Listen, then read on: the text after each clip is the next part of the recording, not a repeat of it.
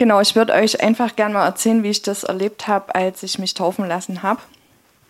Ähm, das war 2015, genau, ist jetzt sieben Jahre her und würde euch einfach mal ganz gern kurz von mir so Zeugnis geben.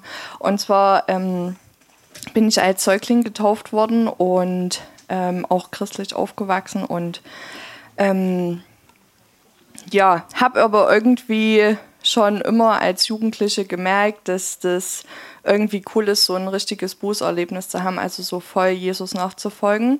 Und ich habe in der Zeit auch geraucht und habe immer so gedacht, naja, falls ich mich doch irgendwie nochmal, also dieses Taufen lasse, dann äh, müsste ich auch mit Rauchen aufhören, dann müsste ich noch ein paar mehr Sachen aufgehen, da habe ich ja eigentlich keinen Bock drauf. Und so geht es ja auch ganz gut, kannst ja trotzdem in der Gemeinde dienen und dein Ding machen.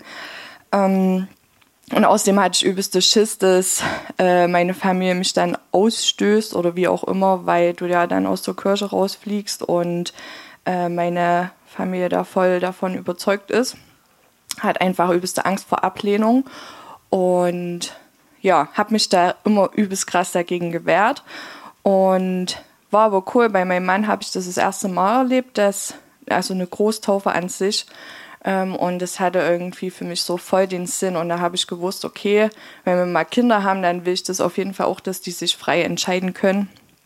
Und fand das schon irgendwie überzeugend mit dieser Großtaufe und hatte aber das Problem, dass ich halt als Säugling getauft bin und ähm, dann denke, naja, du bist ja eigentlich schon getauft, dann hat sie ja die Konfirmation, das heißt, du musst sie eigentlich nicht wie nochmal machen, also warum? Und deswegen war das, kam das für mich dann irgendwie nie so richtig in Frage. Und trotzdem habe ich ganz innerlich gespürt, wenn du das jetzt machen würdest, dann hättest du halt die und die Nachteile. Also ich habe ehrlich gesagt überhaupt nicht die Vorteile gesehen. Und ähm, ja, und da bin ich dann auch ein bisschen stur, glaube ich, wenn ich solche Meinungen habe und fand es auch immer mega schwierig, wenn halt äh, Menschen sich dann taufen lassen haben. Also ich habe das wirklich nie verstanden. Und 2015 hat mich Gott irgendwie voll überführt. Also ich habe richtig krass seine Kraftwirkungen und seine Liebe gespürt und habe dann so gedacht, krass. Also, also ich habe so eine Vaterliebe gespürt. Ähm, bei meiner Buße, wo ich so, sage ich mal, ein bisschen einen Hänger hatte, hat es sich mir so gezeigt, dass ich wusste, okay, irgendwie das Thema rutscht näher. Und ich hatte dann, obwohl ich die Gemeinde hier noch gar nicht kannte, so einen Vordruck bekommen, wo auf einer A4-Seite so übelst viele Bibelstellen stehen mit Taufe. Und dachte dann, okay, ich habe jetzt schon so irgendwie einen Heiligen Geist erlebt und die Liebe Gottes und ich will mich einfach damit jetzt auseinandersetzen.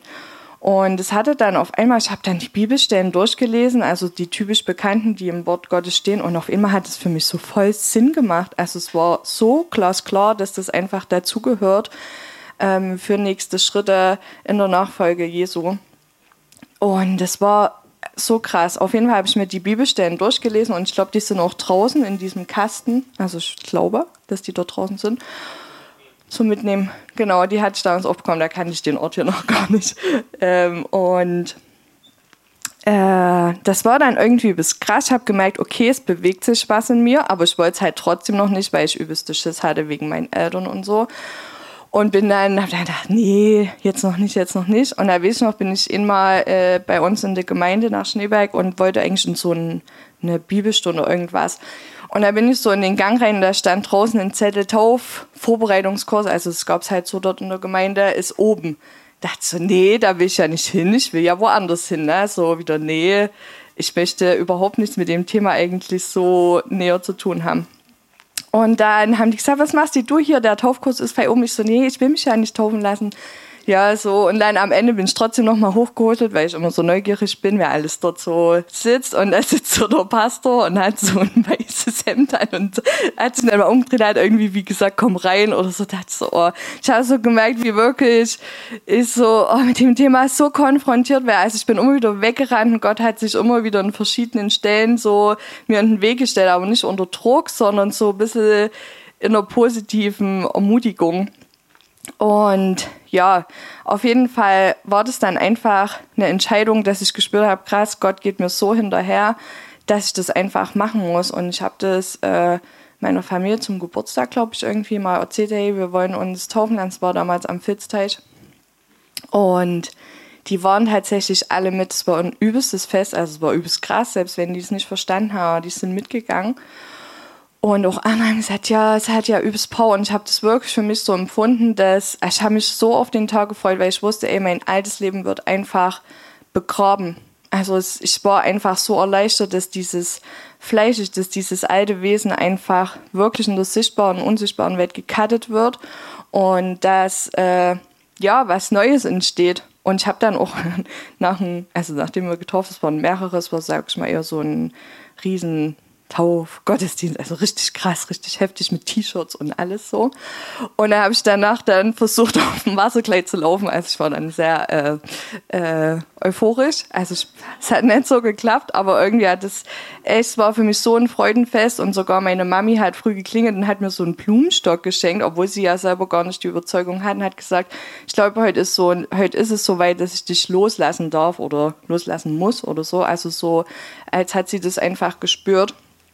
Und ja, ich merke halt immer wieder, dass das essentiell ist und dass das einfach ein übelst wichtiger Schritt ist, weil ich kenne so viele Menschen, die Jesus übelst sehr, sehr lieb haben und übelst viel machen für ihn und aber diese wesentlichen Schritte halt irgendwie übergehen oder auch Angst haben halt, weil sie sonst irgendwo rausfallen oder keine Ahnung, weil wir halt auch, sag ich mal, so geprägt sind. Und für mich war das halt auch so schwierig, weil ich halt diese Kindstaufe erlebt habe und dann fühlen die sich ja auch schnell angegriffen und das sind alles so, so hin und her. Das ist wirklich manchmal leichter, äh, wenn du das halt gar nicht erlebt hast vorher als Kind. Ne?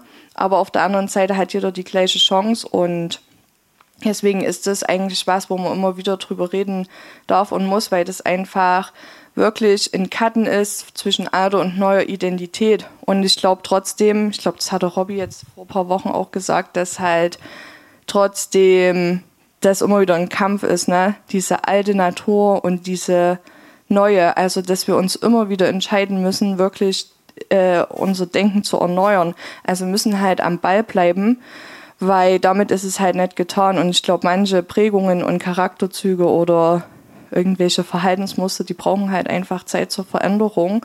Und deswegen ist es halt cool, wenn wir hier so einen Ort haben, also die Beziehung zu Jesus im, im Einzelnen, aber auch hier den Ort haben, wo wir halt Erneuerung erleben.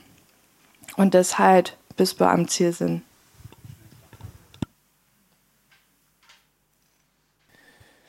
Ja, es ist, ich glaube, jeder von uns hat seine Geschichte, äh, wie Gott ihn in irgendeiner Weise durch seinen Geist, durch seine Liebe berührt hat, gefunden hat in dieser Welt. Und äh, manche sind vielleicht hineingewachsen irgendwo, äh, sind aufgewachsen mit einer christlichen Erziehung, wie auch immer.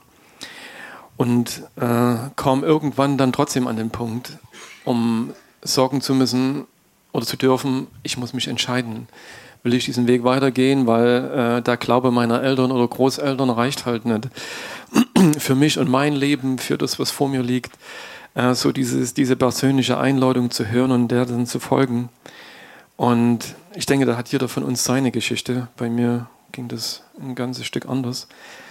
Ähm, ja, aber Aschu fünfmal, sechsmal, siebenmal erzählt. Auf alle Fälle ist dieses wunderbare Erleben dann, äh, wenn diese Taufe äh, stattgefunden hat oder dieses neue Erleben überhaupt, dieses zu erkennen für sich, äh, was diese Taufe eigentlich bedeutet. Äh, da ist dieser Gott mit offenen Armen und sagt, komm, äh, lass dieses Alte hinter dir, ich möchte dir etwas Neues schenken, ein neues Leben und möchte gern derjenige sein, der an seiner Seite ist und der dich führt und leitet in diesen neuen Dingen. Ich, Linda hat es gesagt, ich hatte schon drüber gesprochen.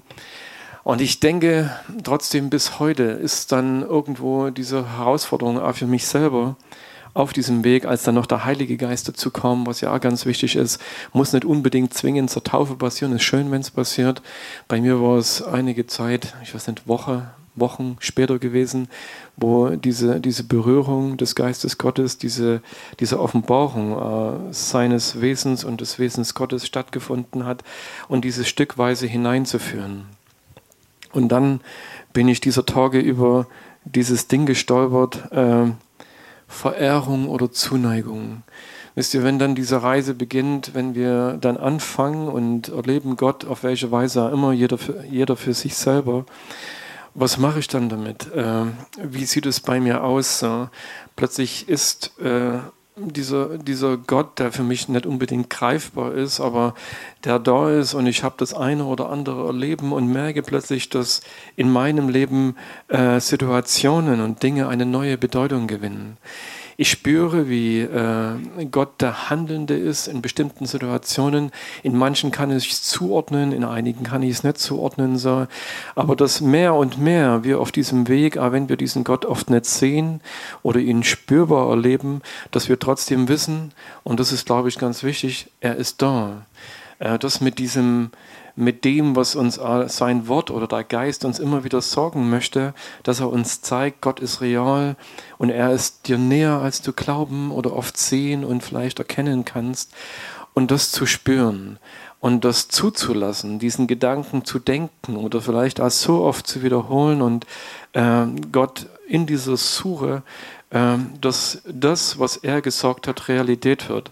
Bei mir war es halt schön gewesen, dass äh, mit dieser, für mich damals, ich würde es so benennen, diese Geistestaufe oder Gott kommt und spricht etwas in mein Leben hinein. Das war das erste Mal für mich vielleicht in einer Weise sehr deutlich, dass er mir mein Leben erklärt hat oder das Leben als natürlicher Mensch und dieses Leben als Kind Gottes unter ja, wie das von dem zu dem kommt, das und äh, zu erkennen, dass er uns dorthin liebt, dass es seine Liebe, dass es wirklich seine Arme sind, äh, wie wir ankommen, wie wir in das Neue hineinkommen, in dieses neue Leben, war für mich damals ein sehr eindrückliches und ein ganz krasses Bild gewesen. Ich habe es schon Mal erzählt, aber trotzdem zum besseren Verständnis. Zugvogelschwarm ganz am Anfang. Ich habe ihn gefragt, Herr, wer bin ich vor dir? Diese Zugvögel gesehen, die am Himmel fliegen. Ähm, und dann habe ich ihn gefragt, wer soll ich sein vor dir? Und da habe ich gesehen, wie ein kleiner Junge auf einer weißen Mauer sitzt, Weintrauben isst und einen großen Hut auf dem Kopf hat und irgendwo ein Staub an der Wand, an, an dieser Mauer lag ähm, Hirtenstab. Und, ähm, und dann war noch diese geniale Frage, wie komme ich von da nach da? Und ich hatte gesehen, wie ein Vogel ausbricht, genau in die entgegengesetzte Richtung fliegt wie die anderen. Ähm, und bis er nicht mehr konnte, dann wie vom Himmel gefallen ist und in den Armen dieses Gottes, eines, eines Vaters, also ich habe dann einen Mann gesehen mit einem Bord irgendwie und er hat diesen Vogel aufgefangen, noch als er in der Luft war und hat ihn an sein Herz gedrückt. Und ähm, dort war dieses Bild zu Ende und ich habe dort eine Menge Antworten gekriegt, die ich dann für mich definieren durfte. Ähm, was heißt das, als äh, Zugvogel unterwegs zu sein?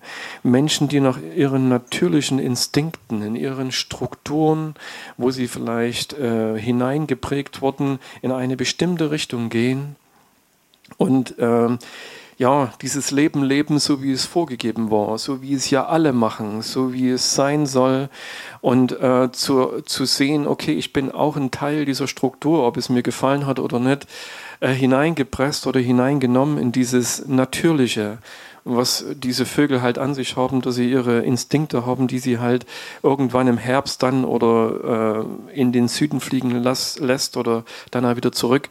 Ähm, und äh, Gott zeigte mir, äh, das ist das, so wie dein Leben aussah, bevor du mich kennengelernt hast.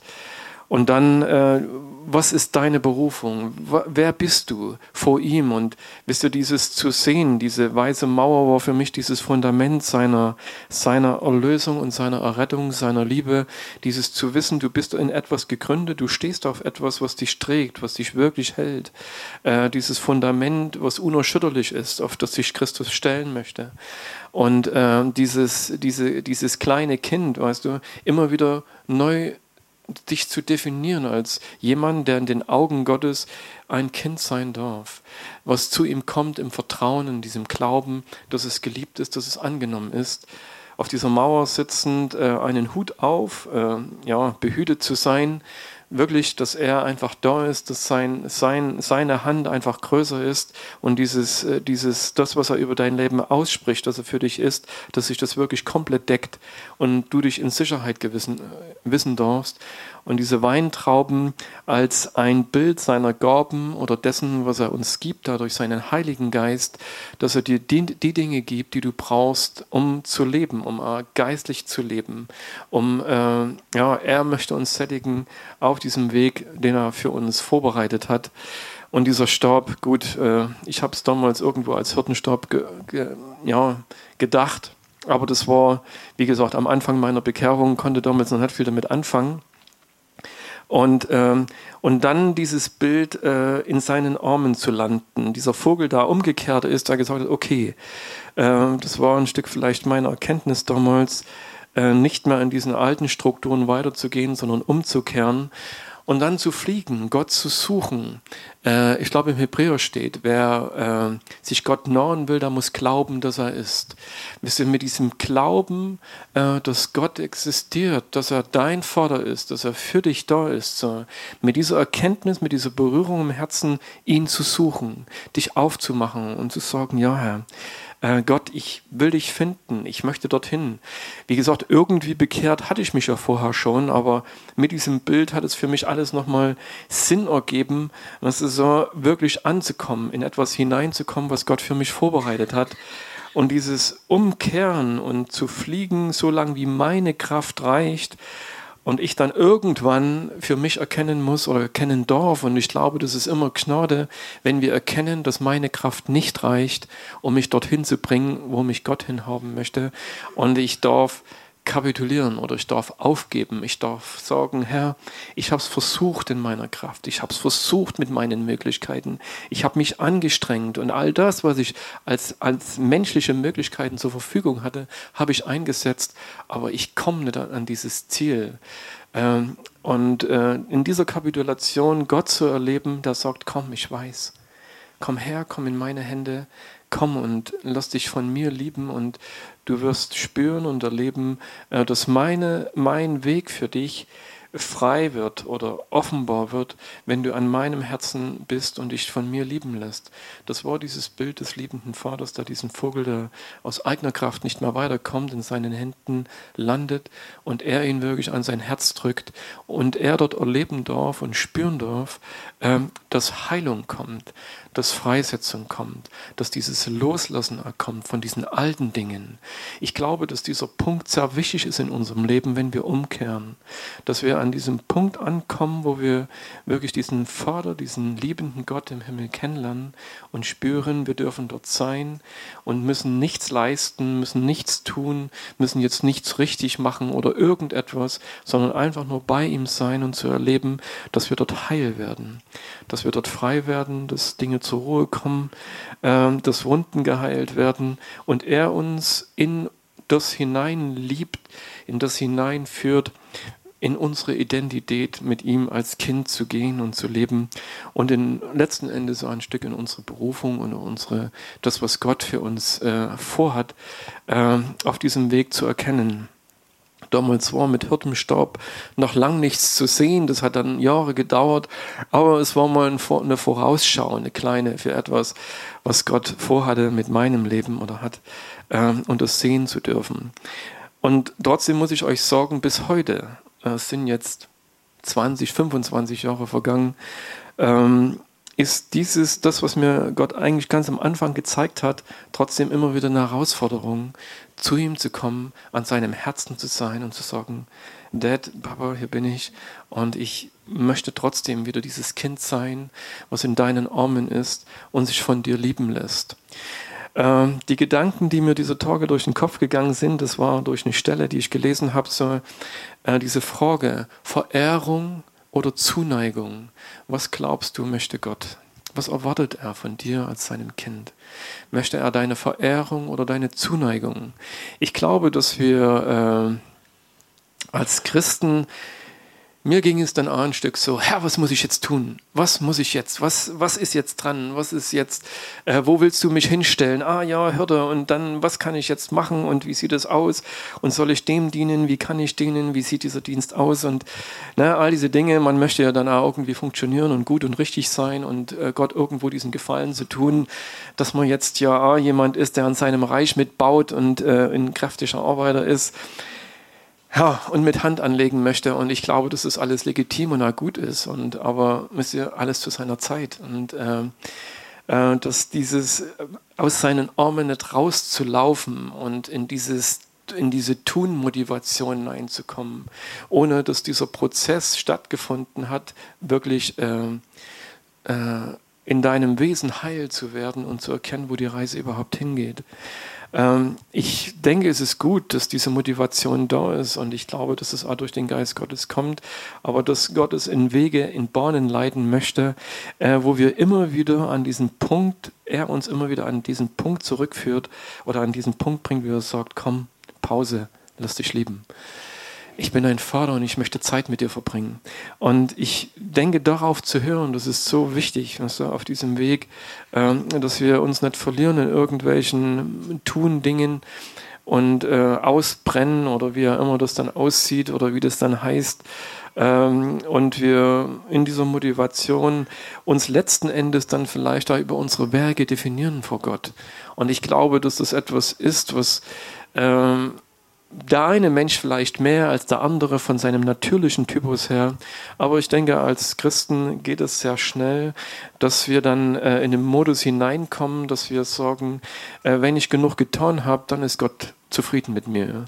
Wenn ich äh, hier das getan habe oder wenn ich hier funktioniert habe und so, dann kommen Leute zu mir und klopfen mir auf die Schulter oder ich mir selber und ich kann zufrieden sein und dann wird wohl Gott mit mir zufrieden sein.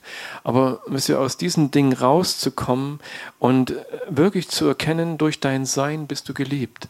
Durch das, wer du bist, wie du hier bist heute. Aber wenn dein Blick auf dich ein komplett anderer ist, ähm, als ihn Gott hat, ähm, dass du vielleicht diese ganzen Stellen siehst, die dir nicht gefallen und wo du meinst, ah, Herr, das ist noch nicht geworden. Ich bin doch schon so lang Kind Gottes oder Christ und trage immer noch ein Ding mit mir rum und habe hier noch einen Morgel und dort ist noch etwas. Äh, und Gott schaut dich tatsächlich als jemanden an, der sagt, ich habe dich trotzdem lieb und du bist mein Kind und komm in meinen Armen. Diese Dinge sind kein Hinderungsgrund, dass du zu mir kommst, in meine Arme laufen darfst und du wirst merken, ich werde dich freileben davon. Auch das wird heil werden, auch davon wirst du frei werden. Aber es braucht diese Zeit an meinem Herzen. Also wie gesagt, diese Dinge geschehen und egal, wo wir uns wieder etwas aufladen in dieser Welt, sei es ein Virus, sei es irgendetwas anderes, er sagt, komm in meine Arme, äh, du darfst Heilung erleben. Du darfst frei werden von dem, äh, was ich dir schenken möchte. Und äh, weißt du, dass, dass wir nicht in diese Gefahr geraten, uns über unsere Werke zu definieren und dass wir uns nicht davon täuschen lassen, dass Gott äh, meine Verehrung mehr bedeutet als äh, meine Liebe. Das, wisst ihr, Verehrung oder Zuneigung hatte ich es genannt.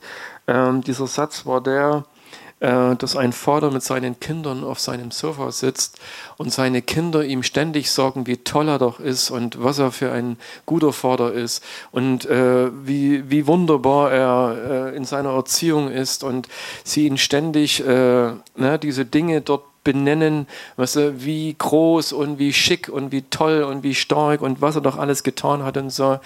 Er weiß es vielleicht selber, aber das, äh, ihr, Verehrung hat etwas zu tun, was vielleicht jemand, was jemand ist oder äh, hat viel damit zu tun, ob jemand äh, schön ist, ob er talentiert ist, ob er intelligent ist, ob er bestimmte Gaben hat oder Menschen werden verehrt aufgrund ihrer Macht und ihrer Größe. Und ich glaube, dass das äh, ich will nicht sagen, dass es grundsätzlich falsch ist, dass wir Gott wegen seiner Größe, wegen seiner Herrlichkeit, Macht und Autorität verehren. Aber weißt du, wenn das alles ist, was wir ihm bringen, auch im Lobpreis oder wo er immer so, dann ist es, glaube ich, nicht das, wonach sich ein Vater sehnt. Ich glaube, ein Vater sehnt sich nach unserer Zuneigung, dass er mit seinen Kindern auf seinem Sofa sitzt und sie ihm einfach erzählen, wie es ihnen geht, was in ihren Herzen los ist. Äh, äh, was sie erlebt haben, was äh, ja und äh, sich austauschen mit ihrem Vater und dass dort ein Gespräch stattfindet, dass sie ihm ihr Leben erzählen und er in ihr Leben tröstend und liebend hineinsprechen kann und ihnen ein Stück Wegweisung geben kann an den Stellen, wo sie vielleicht stehen und dass sie ihm nicht ständig sorgen müssen, wie groß und wie wunderbar er ist, sondern dass er sich vielleicht auch noch dieser Zeit sehnt oder noch dieser Beziehung, die wirklich von Herz zu Herz passiert.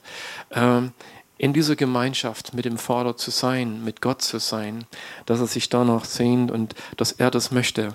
Ich denke, dass die Anbetung oder die Verehrung auch ihren Platz hat Und äh, Anbetung ist vielleicht auch das falsche Wort. Ich kann jemanden anbeten aus Liebe, aus Hingabe. Ne? Heraus. Aber wie gesagt, dieser Austausch, dieses, das, was Vater oder was Eltern und Kinder letzten Endes ausmachen, das, was Gott mir gezeigt hat, ganz am Anfang von diesem Vogel, der irgendwann, wo er mit seiner eigenen Kraft am Ende war, in seinen Händen gelandet ist und er ihn an sein Herz genommen hat und ihn dort heil geliebt hat und dorthin gebracht hat durch diese Herz-zu-Herz-Beziehung, was seine Berufung ist. Und ich glaube, dass wir das nie verlieren dürfen auf unserem Weg oder verlieren sollten. Und ich weiß, dass der Geist Gottes uns immer wieder anklopfen wird und sagt, komm, lass uns Zeit haben, äh, wo du einfach nur da bist, wo du nichts leistest, wo du hier bist und meine Liebe dich überschütten darf und ich dir neu sagen darf, wie wunderbar du gemacht bist in meinen Augen. Und vor allem dann, wenn diese Welt meinetwegen meint, dass du ihrem Bild nicht entsprichst. Weil diese Welt hat ein anderes Bild, einen anderen Blick auf uns oder die Menschen um uns herum, die uns vielleicht vergleichen mit anderen, ähm, dass wir wissen, wie sieht Gott, dein Vater, dich und wie möchte er mit dir umgehen. Und ich hatte, ich glaube, heute ein Gespräch gehabt, da ging es auch ein Stück darum, äh, weißt du, es kann sein, dass dein Vater dir hundertmal sagt, dass er dich lieb hat, dass er mit dir zufrieden ist und dass er das schätzt, wie du mit deinen Gaben umgehst und wie du sie einsetzt und dass es absolut okay ist in seinen Augen. Na, und du gehst raus auf die Straße und dann kommt der Nachbar, das Nachbarskind und sagt dir, was du für ein Depp bist und äh, was du hier treibst und was du machst und dass doch außerdem sein Pfeilenbogen schöner ist als deiner und, äh, und dass äh, du mit dem Hubkessel, dass du doch nicht so weit springen kannst wie er oder was weiß ich. Was ist so und ähm, dass irgendwie Dinge, weißt du, die dir dann angerieselt werden und in dem Moment ist wieder dieser Vergleich da äh, indem wir dann sagen, ey, der ist besser als ich. Und Gott sagt, hey, hör auf, dich zu vergleichen. Äh, und hör auf mich. Ich, äh, du, du wirst dein, deinen Wert und deine Schönheit und deine Wahrheit nur im Gegenüber von mir finden. Die Definition, ob, ob es reicht oder ob es nicht reicht oder wer du bist, kann dir nur dein Vater im Himmel sagen. Nur er kann dir mitteilen, wer du wirklich bist und zu was du geschaffen bist. Ansonsten Menschen werden ihre Belange, ihre Ideen und ihre Vorstellungen auf dich legen, wer du sein solltest, wie du funktionieren solltest und sie werden ihre Maßstäbe auf dich legen, aber es kann sein, dass du dadurch überfordert bist oder dass du ihnen nicht gerecht wirst. Aber Gott hat einen anderen Blick auf dein Leben und er möchte sagen, und nur er ist es, der dir zusprechen kann und sagen, gut gemacht, mein Sohn. Oder er kann dir auch sagen, hey, komm, lass uns nochmal versuchen. Hey, den Meter schaffst du noch. Oder du kommst noch ein Stück weiter. Aber lass dir das nicht von deiner Umwelt definieren. Und das kann dir nur Gott schenken. Und dorthin zu kommen, und ich glaube, das ist dieser Platz auf seinem Schoß, an seinem Herzen, wie wir es bezeichnen wollen. Dort, wo wir das hören und wo wir einfach diese Bilder empfangen oder diese Wahrheit empfangen, die uns zeigt, wer wir sind und äh, was die Gaben sind für uns, die er für uns vorbereitet hat. Und äh, wie gesagt, das, da wirst du deins haben und ich werde meins haben. Jesus erzählt einmal dieses Gleichnis, wo er sagt, der eine hat äh, fünf Talente bekommen, der andere zwei oder drei und der andere eins. Wenn du jemand bist mit diesem einen Talent, dann setz es ein, es reicht. Und schau nicht auf den, der fünf hat. Du kommst dort nicht hin. Versuch's nicht. Und es ist so, wenn dir Gott noch eins dazu gibt, gut, dann nimm die zwei und setz dann diese zwei ein. Und es ist so in diesem Leben, nimm das, was er dir gibt, ne, und setz es ein und sei darin treu, aber vergleich dich nicht mit dem anderen. Weil es kann sein, dass es überhaupt nicht deins ist, dass du darin traurig oder enttäuscht bist, weil das vielleicht in, bei dir nicht so funktioniert, wie das bei dem anderen funktioniert. Und so ist es vielleicht auch mit den geistlichen Gaben, dass wir uns darin nicht vergleichen oder meinen, äh, ja, der ist so und so und bei mir funktioniert das nicht so. Äh, wir können dieses Ding nur mit dem Herrn abklären, im Geist Gottes und zu sehen, was ist wirklich meins und darin treu zu sein und dich darauf zu fokussieren und darin zu bleiben. Wie gesagt, Zuneigung hat etwas damit zu tun, wer jemand ist.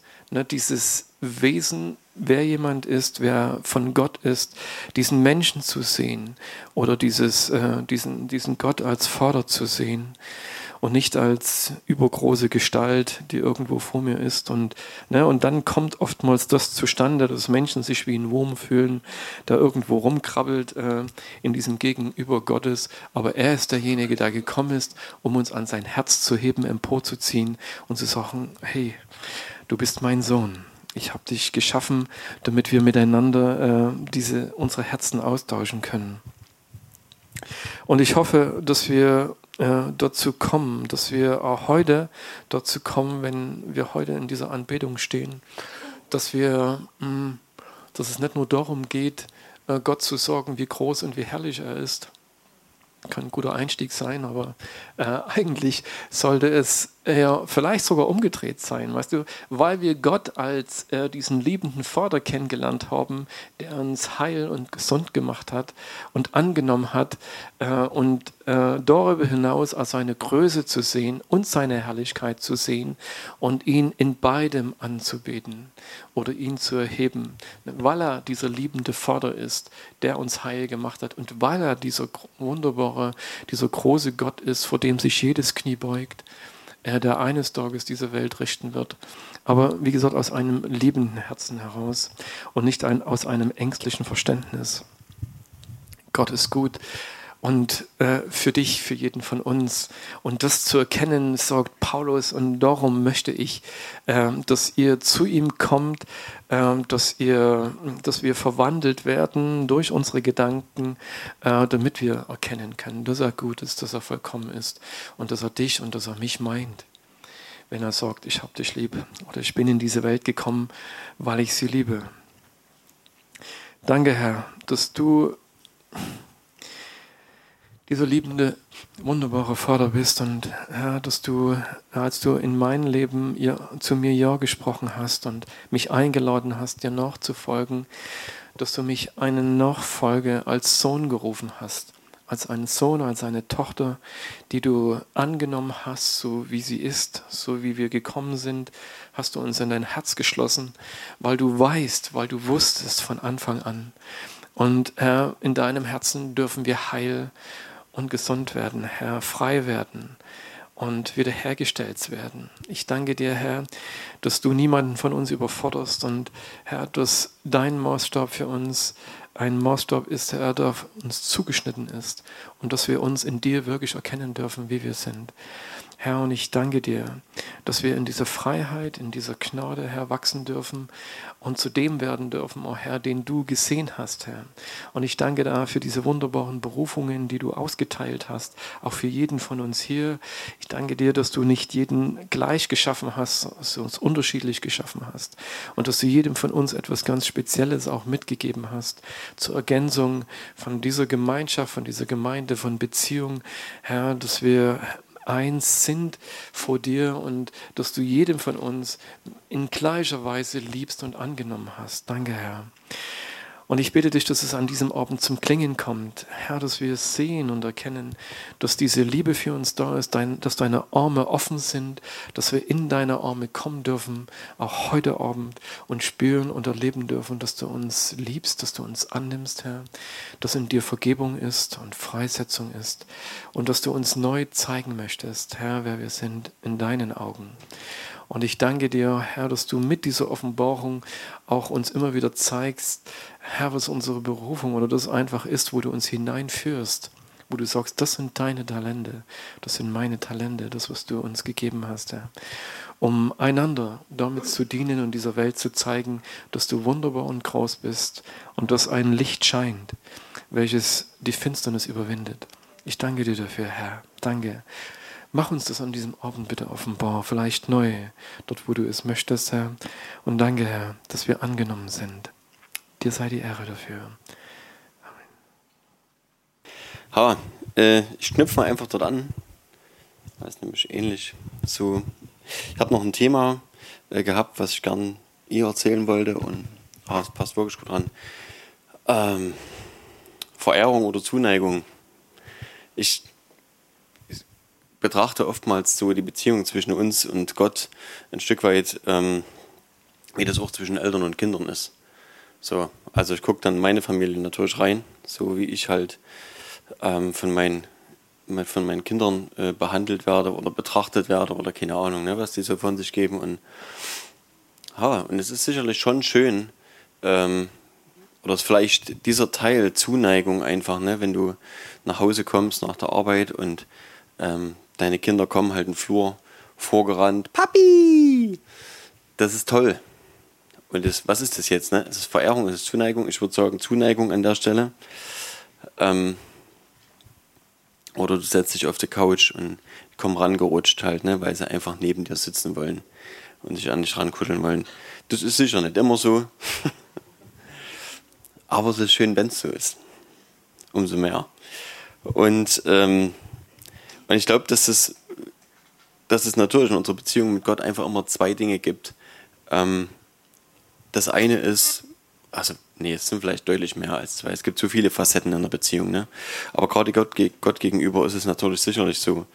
Ähm, das eine ist, glaube ich, und das ist, denke ich, auch das Wesentliche, auch, auch was Hobby gemeint hat, ähm, wer sind wir und wer ist er? Wo ist diese Beziehung? Was, was bedeutet das? Was ist das, die Identität, in der wir leben? Ne? Wer sind wir eigentlich ihm gegenüber? Und wer ist er uns gegenüber? Und das ist, ähm, ja, ich glaube, das ist ein wichtiger Punkt, ist in der Bibel, der hm, leider oft, äh, soll ich sagen, ich möchte fast sagen, oft zu kurz kommt. Ähm, selbst in Gemeinden vielleicht, die den Vater predigen, die Liebe etc., die in, in diesen Beziehungsdingen eigentlich leben und trotzdem so oft so Sachen sind wie du musst, du Buße, du hast nicht oder oder. Ja. Und ähm, vor einiger Zeit haben der äh, Frank Bartels und, und ich zusammen schon mal eine Predigt gehalten. Also wir haben dann hintereinander gesprochen. Und ähm, ich hatte es mir jetzt mal wieder angehört, weil mich jemand nach dem Thema Zehnten gefragt hatte. Und die war irgendwann 2017 im Oktober oder so, keine Ahnung. Müsst ihr mal reingucken im, äh, auf der Website, so unter den auf der, wenn man so drei Seiten nach hinten blättert oder noch länger, weiß nicht genau. Irgendwo gibt es die noch. Und ich habe sie mir nochmal durchgehört und fand es echt super gut. Auch jetzt noch. Oder wieder. Ähm und ich habe gemerkt, so, dass, dass es so wichtig ist, dass wir dort Klarheit haben, wer Gott ist, was er sich für uns, für uns tatsächlich wünscht und äh, wie er uns sieht. Und ob das so ist, dass wir als Knechte ähm, einen Dienst leisten müssen oder ob wir Kinder sind. Und es gibt definitiv einen Unterschied. Ja. Und das ist äh, ja, einfach unheimlich wichtig geworden. Und ich habe äh, in der zehnten Predigt, zehn, äh, zehnten Predigt ein, eine Geschichte äh, nicht gebracht. Die habe ich vergessen oder hat einfach war da halt nicht mit dran. Und die würde ich gerne mal vorlesen. Ich lese euch mal ein Stück in Text vor und danach vielleicht kommentiere ich das und weise vielleicht von einem oder anderen Punkt hin. Ähm, genau. Was ich vorhin noch meinte, äh, was ich meinte oder noch dazu sagen wollte zu den verschiedenen Aspekten.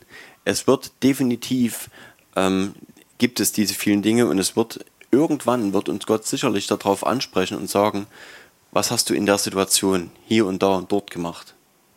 Oder was ist dabei rumgekommen? Jesus spricht vom Lohn, von, von dem Aussehen, von dem Ernten. Ja, das ist natürlich, ist das ein Fakt. Ja, aber das ist trotzdem nicht das Gleiche wie die Beziehung zwischen uns und Gott.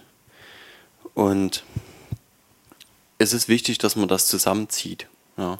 In der äh, Geschichte vom verlorenen Sohn es ist eine Geschichte, die Jesus erzählt hat und da stecken viele Dinge drin. Ähm, wir haben sie vielleicht auch schon super oft bearbeitet. Man könnte vielleicht denken, man hat es irgendwie äh, überbelastet und irgendwann äh, ist die Geschichte einfach nicht mehr interessant. Ähm, ich finde die Punkte daran immer wieder interessant und immer aktuell. Weil das, was, ähm, ja, was dort über Beziehung drin steckt, aber auch über Arbeit Das ist beides immer noch interessant. Und wenn der große, also ich meine, die Brüder haben sich darin sehr unterschieden, dass der eine nichts machen wollte und sogar seine Sachen gepackt hat und abgehauen ist. Und der andere war nur arbeiten. Beide haben den Vater vielleicht verkannt, haben ihre Identität, ihre Position in dem Familienunternehmen und auch in ihrer Beziehung äh, zu dem Vater, also sprich in der gesamten Familie, nicht so gesehen, wie sie vielleicht hätte sein können. Aber es geht auch ein Stück um die Arbeit. Der große Bruder hat halt gearbeitet und hat dann Gott, also nicht Gott in dem Moment seinem Vater die, die Frage gestellt. Ne? Ich habe die ganze Zeit. Und was kriege ich dafür? Das war eine Sicht von, ich habe gearbeitet, ich habe mir das verdient eigentlich. Ja? Gesehen zu werden, anerkannt zu werden. Und der andere, der ist abgehauen. Und vielleicht ist der Große noch, wir wissen das nicht, wir hören das nicht in der Geschichte, aber vielleicht ist er zu der Erkenntnis gekommen, das zu erleben oder genau das erleben zu dürfen, was auch der jüngere Bruder erlebt hat, als er wiedergekommen ist. Und es wird so sein, dass unsere Fehler nach wie vor unsere Fehler sind. Wir dafür gerade stehen müssen. Wir ähm, die Konsequenzen tragen müssen von Dingen, wo wir Fehler gemacht haben. Ja, auch das können wir aus der Geschichte jetzt nicht auslesen in dem Sinne. Aber wir sehen es an anderen Stellen der Bibel, wo das so ist. Wo Dinge nicht einfach gelöscht werden, sondern wo negative Entwicklungen bleiben. Aber die Beziehung zu unserem Vater kann trotzdem wiederhergestellt werden, da wo sie kaputt gegangen ist. Oder da wo wir einfach noch nicht so weit sind oder nie so weit waren, nie erkannt haben, wer er ist und was er für uns vorhat, wie er uns sieht, wie er uns liebt, was er wirklich eigentlich ähm, für uns vorhat, dass wir das vielleicht da, wo wir es noch nie gesehen und gehört und keine Ahnung, ja, man muss Dinge auch erstmal hören, haben, ähm, dass wir es lernen und dass wir es vor allem kennenlernen, dass wir es wirklich verstehen. Wir haben letzte Woche eine schöne Zeit hier gehabt und unsere Teenies vor allem. Ähm, bin einfach sehr dankbar, dass sie das erleben dürfen, dass sie Gott kennenlernen dürfen, erleben dürfen, dass er real ist ja. Und auch das ist eine dieser Berührungen, die mal da ist. Aber es wird auch Zeiten geben, wo du es nicht hast. Und es ist so wichtig, dass du kennenlernst, wer du bist und wer er ist. Und dass es nicht Regeln sind. Oder nicht nur Regeln. Ja, es gibt die Regeln, definitiv. Gott hat im Alten Testament seinem Volk gegenüber Regeln aufgestellt. Jesus hat diese Regeln weiter präzisiert und hat gesagt, in den beiden Geboten, du sollst deinen Gott lieben von ganzem Herzen und allem mit allem, was du hast und deinen Nächsten wie dich selbst, erfüllt sich alles. Das Gesetz und die Propheten sind da drin verankert und du wirst, wenn du das tust, automatisch ja, das halten, was in den Geboten drinne steht. Ja. Also es geht schon darum, Regeln zu halten. Ja. Aber aus einer, aus einer Beziehung heraus, aus einer Identität heraus, aus etwas, was du bist, nicht aus etwas, was du im Handbuch nachgeschlagen hast. Das macht einfach einen Unterschied. Ähm, genau, ich lese euch mal die Story vor. Und zwar steht in Matthäus 17, Vers 24. Ähm, als sie aber nach Kapernaum kamen, traten die Einnehmer der Tempelsteuer. Ähm, diese Tempelsteuer ist also die sogenannte Doppeldrachme gewesen und war eine dauerhafte Abgabe, also die musste jeder zu seiner Zeit zahlen. Äh, und die war zum Unterhalt des Tempeldienstes beziehungsweise auch des gesamten Tempelbaus und dem ähm, Instandhalten im Prinzip von dem Tempel. Ne? Die traten also zu Petrus und sprachen, zahlt euer Meister nicht auch die zwei Drachmen? Er antwortete, doch. Und als er ins Haus trat, kam ihm Jesus zuvor und sprach, was meinst du, Simon, von wem nehmen die Könige der Erde den Zoll oder die Steuer? Von ihren Söhnen oder von den Fremden? Petrus sagte zu ihm, von den Fremden. Da sprach Jesus zu ihm, so sind also die Söhne frei.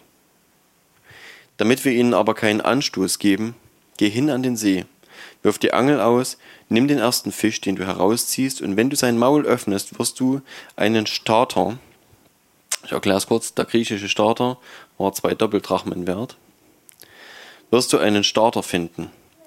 Den nimm und gib ihn für mich und dich.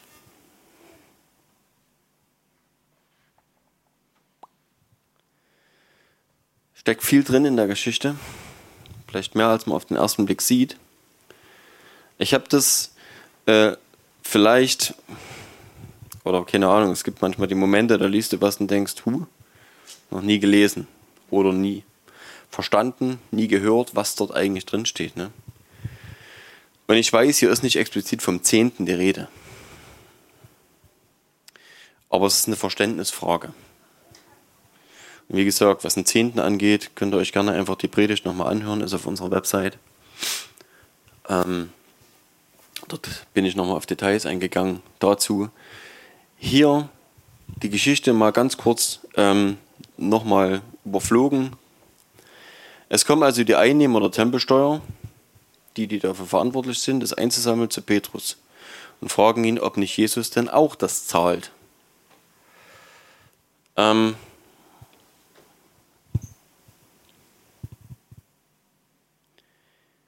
er antwortet, doch. Ich glaube, bis zu dem, ich weiß nicht, ob zu dem Zeitpunkt jemals darüber geredet wurde. Warum Petrus hier doch sagt, obwohl es gar nicht der Fall ist. Nach dem Rest der Geschichte zu urteilen, ist es nicht der Fall gewesen. Kann es nicht nachvollziehen in der Geschichte, dass sie jemals darüber geredet hätten vorher oder dass das ein normaler Gang, Vorgang gewesen wäre.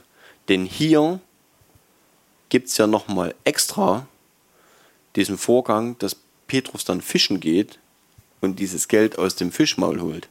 Das war kein Standardprogramm. Wenn es also Standard gewesen wäre, dass Jesus die Doppeldrachme gezahlt hätte, hätten sie dieses Spektakel ja nicht machen müssen.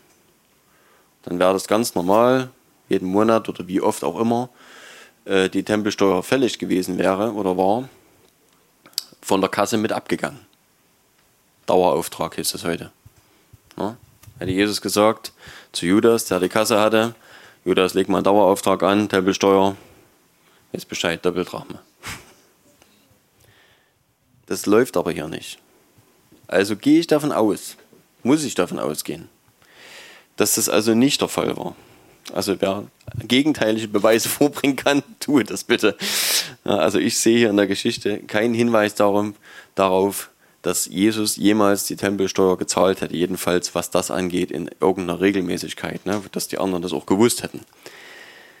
Nun, Petrus sagt aber, doch, ich nehme mal an, er hat keine Lust gehabt, seinen Meister irgendwie in Verlegenheit zu bringen oder sich auf irgendwelche Diskussionen einzulassen. Hat erst mal gesagt, läuft und geht. Zu Hause angekommen, wo auch immer das zu Hause gerade war, kommt Jesus ihm zuvor. Finde ich immer cool, wenn Jesus spricht, ohne dass, da, dass du mit dem Thema erstmal rausrücken musst. Ist im Übrigen in unserem Leben auch oft so. Gott macht es. Gott spricht uns an, auch wenn wir nicht gefragt haben. Wenn es was Wichtiges zu bereden gibt. Nun, jetzt fragt Jesus was Interessantes. Was meinst du, Simon, von wem nehmen die Könige der Erde den Zoll oder die Steuer? Von ihren Söhnen oder von den Fremden? Und Petrus sagt, von den Fremden. Da sagt Jesus zu ihm, also sind die Söhne frei. Bis hier. Jesus spricht also auf eine Steuer an, die die weltlichen Könige einfordern. Regelmäßige Gelder, die du abknapsen musst und ab, abtreten musst an andere. Und Jesus bringt ein Beispiel und sagt, die Söhne sind frei. Die Kinder, wir wissen, dass im Alten Testament immer von den Männern geredet wird, die ja letztlich für alles verantwortlich waren, die der Vorstand auch des Haushaltes waren und deswegen wo immer zur Verantwortung, zur Rechenschaft gezogen wurden. In dem Fall die Söhne der Fürsten, der Könige. Sie haben nichts zu zahlen. Ist logisch. Welcher König verlangt den Steuern von seinem eigenen Haus? Also gut, heutzutage haben wir nicht mehr so viele Könige. Ne? Aber es, es ist halt so ein Standard gewesen. Ne? Und wir sehen hier, dass, ähm, dass es eine prompte Antwort von Petrus gibt, das Verständnis dafür, dass Geld, Steuern immer von Fremden verlangt wird, war bei ihm relativ klar. So, ne? Und was meint Jesus damit? Warum sagt er das? Jetzt können wir sagen, ja, die Geschichte hat keine Bedeutung. Das weiß ich. Was Jesus damit meint. Wir wissen nicht, wie viele Leute sich darüber Gedanken machen. Ja. Und doch predigen viele den Zehnten eben genau als eine solche Steuer. Zehn Prozent von allem, was du hast, trittst du ab. Und da streiten sich dann noch Leute drüber, von was, vom Brutto, vom Netto und so weiter. Na. Und wenn dir deine Oma 100 Euro schenkt, dann bitteschön die 10 Euro hier. Vorne ist der Kasten. Ja? Ja lacht. ja. Und, und das hat was mit der Identität und mit dem Bewusstsein zu tun. Natürlich auch mit dem Wissen. Was will denn mein Vater von mir? Ist es so oder ist es nicht so? Und es wird oftmals nicht in Frage gestellt. Wir leben gerade jetzt wieder in einer Zeit, wo so vieles nicht in Frage gestellt wird. Und im Allgemeinen, ne, immer schon, so in der Kirche immer schon so gewesen. Wird wenig in Frage gestellt. Vor langer Zeit, ein Freund von mir, mit dem ich geredet habe über Kindstaufe, weil seine Kinder haben, hat taufen lassen wollen, wo ich sage, woher nimmst du das? Was, Kannst du mir das in der Bibel zeigen? Worum geht's? Oder hinterfragst du das gar nicht? Ist es das, was dir gesagt wird und du machst es einfach stur? Ne? Es ist doch wichtig zu gucken, ist es okay oder ist es nicht okay? Genauso, was ich jetzt hier erzähle. Jeder von euch muss es prüfen. Es wird niemand äh, irgendwo auftreten oder es darf niemand irgendwo auftreten und sprechen, ohne dass ihr das hinterfragt ohne dass ihr das prüft und sagt, ich möchte das für mich selber checken, ist es wahr oder ist es nicht wahr? Ist es übertrieben? Ist es untertrieben? Wird es Gottes Wort gerecht? Ist es zu leger? Lässt es Sünde zu? Oder ist es, ist es ein neues Gesetz oder sind neue Verordnungen, die Gott nie gewollt hat? Jesus hat den Pharisäern genau das vorgeworfen. Hat gesagt, sie erlegen den Menschen Bürden auf, die sie selbst nicht tragen können, die sie selbst nicht mit einem kleinen Finger anrühren. Das haben die getan. Die haben zusätzlich noch Satzungen aufgestellt. Wie viel Weg, wie viel Meter du am Tag gehen darfst und so weiter. Und wenn du jetzt nach Jerusalem, also überhaupt nach Israel kommst, wirst du feststellen, dass in dem Fahrstuhl am Schabbat äh, du keinen Knopf drücken musst. Weil der Fahrstuhl aller zwei Etagen anhält im Schabbatbetrieb. Weil du löst ja mit deinem Finger, wenn du dort einen Schalter wählst, Arbeit aus. Wir lachen drüber. Das ist verrückt. Und die Leute haben damals genau dasselbe von Jesus verlangt. Und sie haben äh, Jesu Jünger dafür angegriffen und haben zu Jesus gesagt, siehst du nicht, was deine Jünger machen hier? Die sind an, durch die Felder gelaufen und am Feldrand haben sie sich die Ähren genommen, haben die Körner rausgepult und gegessen. Er hat gesagt, guck mal, was die machen.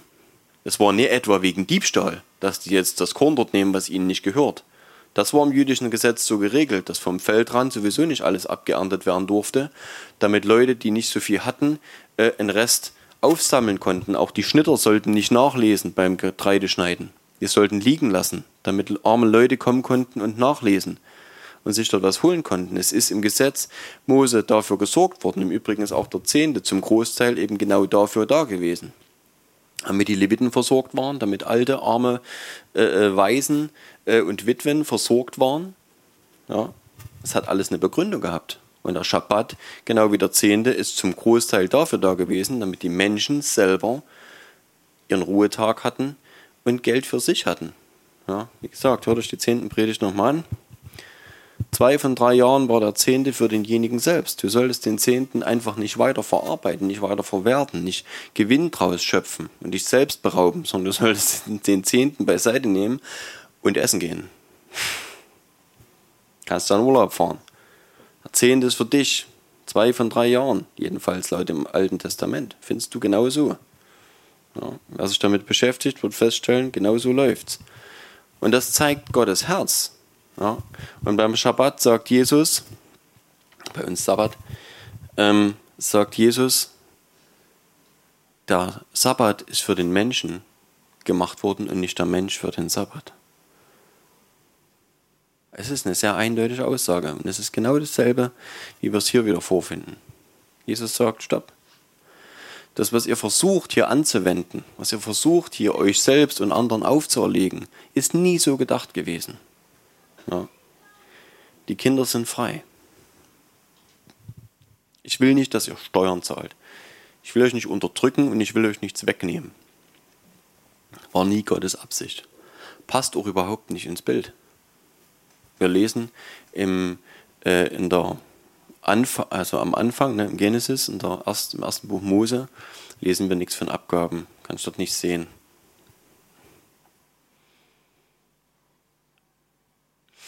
Also Adam und Eva war der erste wir, Befehl, das erste Kommando Gottes, bitte dein Reich, deine Erde, mach sie dir untertan, herrsche über sie. Das war das Kommando eigentlich. Gott hat uns die Erde gegeben, dass wir sie verwalten. Und, damit, und dass wir Beziehungen mit ihm haben. Das war die Beziehungsgeschichte. Ne? Und dann wären wir auch kluge und gute Verwalter gewesen für diese Erde. Und dass wir dann ihm danken, dass wir ihm zum Ausdruck einfach Dinge opfern, das ist nochmal was anderes. Ja? Und dann kommt aber später kommen andere Dinge dazu. Ja? Die Opfer im, äh, zur Wüstenwanderung im Volk Israel hatten ja eine ganz andere Funktion. Da ging es ums Blutvergießen, zur Reinwaschung, um eine gewisse Heiligkeit und Reinheit herzustellen, damit Gott sich unter dem Volk bewegen konnte. Das ist eine ganz andere Geschichte gewesen. Ne? Ähm, sicher gab es auch Sachen zur Dankbarkeit und so weiter. Aber da ging es um, wieder um andere Dinge, da ging es um ein Bewusstsein dem Volk gegenüber. Ähm, na, dass das Volk also was lernt, äh, wer Gott ist und so. Sie haben sich ja selber davon abgewandt, eine Beziehung mit ihm zu führen und haben Mose vorgeschickt. Es ist immer wieder dasselbe. Der Mensch ist fast geneigt, also das fast kann ich wahrscheinlich weglassen. Der Mensch ist geneigt, ähm, jemanden vorn weglaufen zu lassen, da ihm sagt, was er zu tun und zu lassen hat, muss er sich, damit er sich selber nicht mit der Substanz beschäftigen muss. Damit er sich selber nicht mit der Beziehung beschäftigen muss, in der er eigentlich leben müsste. Und wir haben das Problem immer und immer wieder, dass Leute einfach stur anderen Regeln, fremden Regeln hinterherlaufen und sagen, äh, nee, das wurde mir so beigebracht. Das wird doch so gelehrt. Ich habe alles genauso gemacht, wie mir das gesagt wurde. Aber die Bibel würde was ganz anderes sagen. Und das Verrückte ist, dass wir so indoktriniert sind oftmals von Dingen, die wir unser Leben lang gelernt haben. Ja, ähm, geht ja schon mit der Christenlehre los. Für die Leute, die jetzt zum Beispiel aus der landeskirchlichen Gemeinschaft kommen oder wo auch immer äh, Christenlehre bekannt ist. Ich selber habe das, äh, kenne das, bin auch zur Christenlehre gegangen. Und du lernst Bibelgeschichten und du lernst die Auslegung dazu und und und. Ne? Und dann später merkst du irgendwelche Sachen. Ich sage jetzt zum Beispiel oftmals, wie oft habe ich die Geschichte vom sinkenden Petrus gehört, bis ich irgendwann selber die Geschichte von dem Petrus gelesen habe, der aus dem Boot gestiegen ist. Und ich war überwältigt. Wie oft wird diese Geschichte gepredigt? Naja, das sinkt schon irgendwann, das ist nicht die Frage, aber was hat dazugehört? Was war das für ein Mann, der gesagt hat, Jesus, wenn du mich rufst, dass ich zu dir kommen soll, dann komme ich. Es ist seine Idee gewesen und er wollte. Er wollte das Unmögliche mit Jesus. Petrus war krass unterwegs. Immer. Und, und das ist verrückt halt, dass wir so viele Dinge, oftmals so viele Dinge verpassen, weil wir einfach das, was uns vorgelebt, vorgeredet oder was auch immer vorgetragen wird, einfach so hinnehmen, ohne das selber zu prüfen. Ne? Und deswegen ist es so wichtig, dass wir diese Beziehung zu Gott vorne ranstellen und sagen, Herr, ich will wirklich wissen, was meinst du damit? Was willst du von mir? Ja, was willst du mit mir? Was hast du mit mir vor? Und ja, ich glaube, ein Teil wird sein, dass wir in Verehrung und in Ehrerbietung ihm gegenüber sind ja, und leben. Und äh, es steht nicht umsonst in der Bibel, dass, äh, ähm, wie hieß, es ist nicht Ehrfurcht, es steht Furcht dort, äh, dass die Furcht des Herrn aller Weisheit Anfang ist. Sicher. Es ist klug zu wissen, wer Gott ist. Weil er ist, Jesus sagt, äh, fürchtet euch nicht vor denen, die euren Leib vernichten können, ja, die euch umbringen können. Fürchtet euch vielmehr vor dem, der, wenn euer Leib vernichtet ist oder wenn er euren Leib vernichtet hat, ähm, euch die Macht hat, euch in das ewige Feuer zu werfen. Es ist schon so, dass wir wissen müssen, wer er ist. Es geht um Ehre, definitiv. Um Ehrerbietung ihm gegenüber. Auch um Dankbarkeit. Aber damit du selber in der Identität leben kannst, die Gott gefällt und auch definitiv auch Profit aus ihm ziehen kannst, und zwar aus der Beziehung, aus, dem, aus der Beziehung mit einem lebendigen Vater, musst du den Vater kennengelernt haben, musst du wissen, wie er tickt, musst du wissen, wie er ist, wie er liebt, was Liebe bedeutet bei ihm. Ansonsten funktioniert es nicht. Ansonsten bist du einfach nur jemand, der sich aus Angst an Regeln hält. Und das ist nie das, was Gott wollte. Und ähm, jetzt müsst ihr mich korrigieren. Ich bin der Meinung, steht im Jakobus, aber ich weiß es nicht, der äh, sehr oft vielleicht auch viel äh, gebrauchte, äh, an falscher Stelle gebrauchte Satz, äh, dass Furcht nicht in der Liebe ist. Denn diese Furcht hat mit Strafe zu tun. War es Jakobus? Oder Johannes? Bin mir nicht sicher. Jedenfalls, vielleicht kennt ihr den, den Vers jedenfalls. Ähm, ja. Furcht ist nicht in der Liebe. Oder die Liebe treibt alle Furcht aus. Das kommt dazu. Die Liebe treibt alle Furcht aus. Furcht ist nicht in der Liebe, denn Furcht hat mit Strafe zu tun. Und das zeigt uns, erst dieses Wort Strafe zeigt uns, worum es eigentlich geht.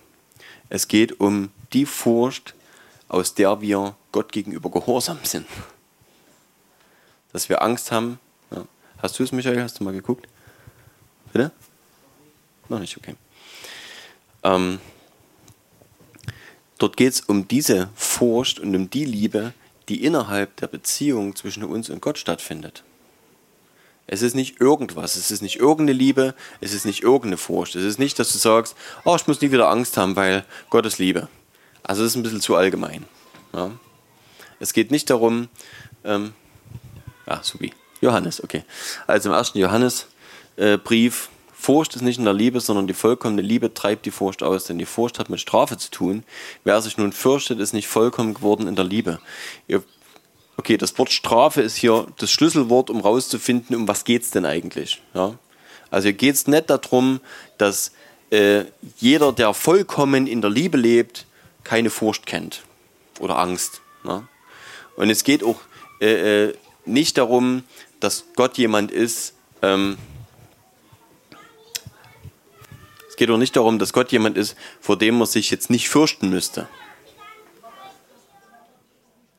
Ich weiß nicht genau, wo das jetzt steht, aber irgendwo in der Bibel sagt jemand, wie schrecklich ist es, in die Hände unseres Gottes zu fallen oder in die Hände des lebendigen Gottes zu fallen.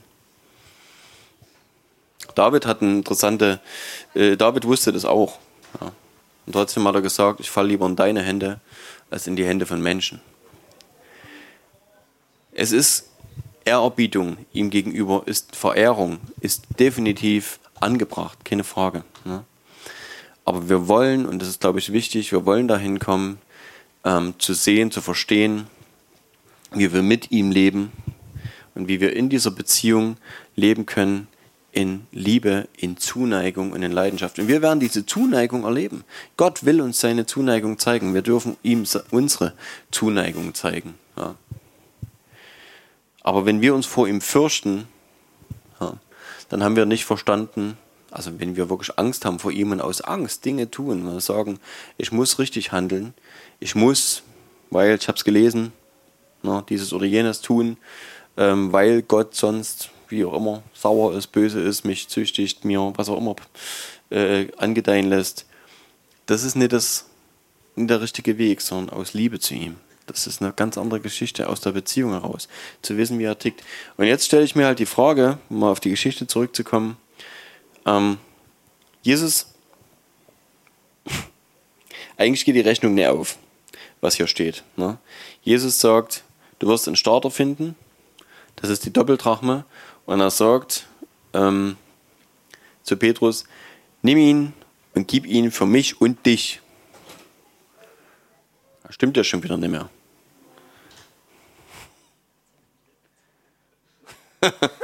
ja, eigentlich nicht. Eigentlich hat er es nicht bezahlt. Wenn die Doppeldrachme die Tempelsteuer pro Person war, weiß ich aber nicht. Wie gesagt, das müsste ich erstmal nachschlagen. Aber er hat dieses, äh, diese eine Tempelsteuer hier für zwei Personen bezahlt. Also man könnte ja mal nochmal irgendwann, wenn man Lust und Laune haben, nochmal reingucken.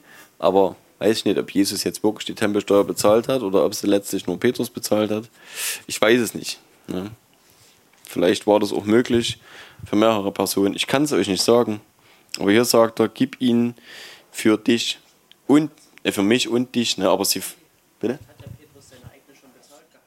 Und das war nur, weil er Blödsinn erzählt hatte, soll er für Jesus tun? Ich weiß es nicht. Keine Ahnung. Also letztlich sagt er trotzdem, gib ihn, also diesen einen Starter, diese eine Doppeldrachme für mich und dich. Interessant ist zum Beispiel auch, ähm, warum ist es jetzt hier eine andere Währung? Das ist ein griechisches Geld. Also Jesus zahlt noch nimmer in der Original-Landeswährung, er zahlt auch noch in ausländischer Währung.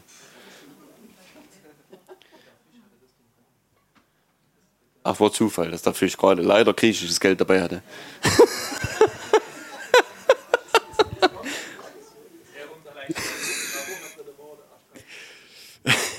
okay, gut, das ist eine theologische, theologische Diskussion, ob die Münze schon drin war oder nicht.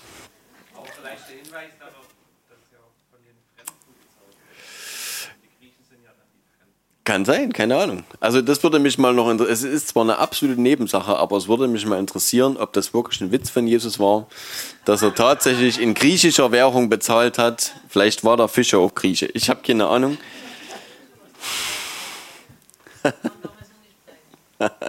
ja. Also, ich weiß es nicht. Jedenfalls äh, ist es ganz lustig, dass Jesus halt erstmal überhaupt sich dem annimmt. Und interessant ist, wir lesen natürlich auch ganz kurz warum. Hier steht also im Vers, Vers 27, damit wir ihnen aber keinen Anstoß geben. Das ist der einzige Grund. Jesus etwas gesagt, etwas fast was Schlechtes gesagt. Jesus war es egal, es ist ihm hinten vorbeigegangen, ob die Tempelsteuer jetzt fällig war oder nicht. Es gibt nur einen Grund, warum er die Tempelsteuer hat zahlen lassen von Petrus. Einfach nur, damit sie ihn nicht nochmal anquatschen deswegen. Und manchmal handeln wir vielleicht auch so. Wir lesen später von, äh, ich glaube, Paulus, ne, dass er auch so handelt, indem er Timotheus, was Timotheus, den er beschnitten hat? Glaube, ne? Hat nochmal eine Beschneidung vorgenommen, obwohl er selber gegen die Beschneidung gepredigt hat. Ja. Einfach damit er sich unter den Juden bewegen konnte, ohne dass sie ihm die ganze Zeit auf den Nerv gehen mit einem Thema, über das er dort einfach nicht reden wollte. Ja. Und so ist es manchmal. Wir beugen uns vielleicht doch. Und es ist, zeigt auch, Jesus hat es gemacht. Vielleicht ist es einfach manchmal sinnvoll, sich dem einen oder anderen, wo ich sagen kann, ich kann das mit meinem Gewissen vereinbaren, ich beuge mich dem einfach nur, damit ich in Ruhe gelassen werde. Weil es einfach Wichtigeres gibt, als sich mit Leuten über irgendwelchen unnützen Kram zu, zu streiten. Ja, und ich glaube, das ist vielleicht auch eine Sache, die wir aus der Geschichte ziehen können. Wir müssen gucken, welchen Kampf wir kämpfen wollen und ähm, wo unsere Prioritäten sind und wo wir unsere Energie wirklich reingeben wollen. Ja. Aber gut, das ist nicht die Hauptsache. An der Stelle, einige wichtige Geschichte gibt es natürlich trotzdem noch, das habe ich schon ganz schön lange geredet.